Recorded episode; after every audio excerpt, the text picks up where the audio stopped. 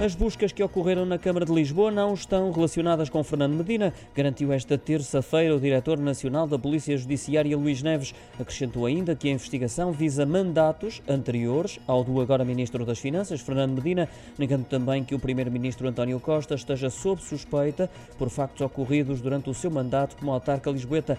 Nada mais acrescentou sobre a investigação que continua a decorrer. As declarações foram registadas em Mafra, à margem da apresentação da Operação Floresta Segura, cerimónia que contou com a presença do Presidente da República, Marcelo Rebelo de Sousa.